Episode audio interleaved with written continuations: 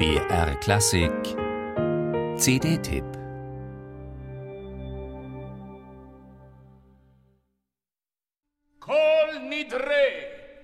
all vows, oaths, promises, and plights of any kind, wherewith we pledged ourselves counter to our inherited faith in God.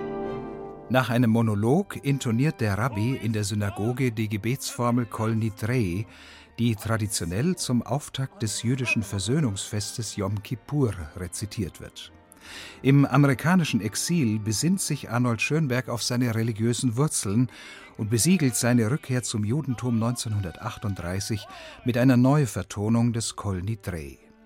Für seine Aufführung in Chicago engagierte Riccardo Muti den städtischen Kantor, der im rhythmisch fixierten Sprecherpart durch seine Authentizität fasziniert.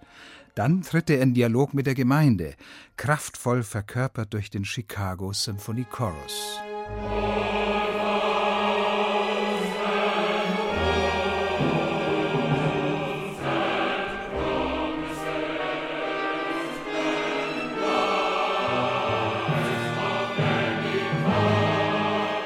Feierlich bekräftigt die Glaubensgemeinschaft, dass alle erzwungenen Schwüre künftig keinen Bestand mehr haben sollen.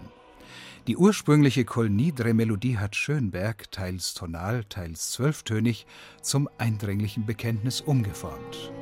We give him leave to be one with us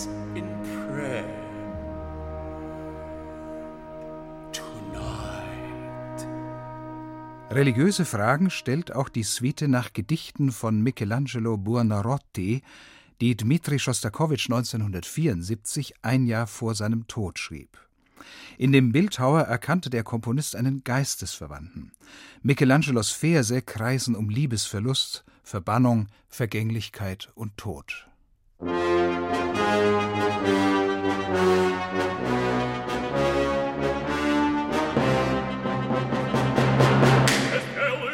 свечи шлемы и кровь Христову продают надежд на щит Wie in Stein gehauen, monumental und dann wieder filigran, wirkt das symphonische Schlusswort von Schostakowitsch.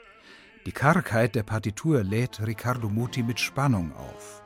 Muti hat eine spürbare Affinität zu den dunkel glühenden Klangfarben der Michelangelo-Suite, die er mit den sonoren Streichern des Chicago Symphony Orchestra prägnant herausarbeitet.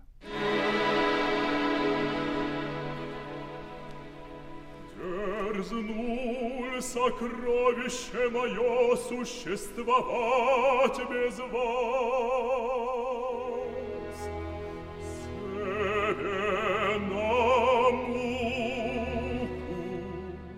Star dieser Aufnahme ist der russische Bassist Ildar Abdrasakov, der den Liederzyklus mit seinem prachtvollen Timbre in all seinen Facetten kongenial auslotet. Überwältigend begleitet Abdrasakov den Komponisten auf seinem Leidensweg über elf Kreuzwegstationen hinweg bis zum bitteren Ende. Ein letztes Aufbäumen mündet in groteske Spieldosenmechanik, puren Nihilismus, lakonisches Verstummen atemberaubend.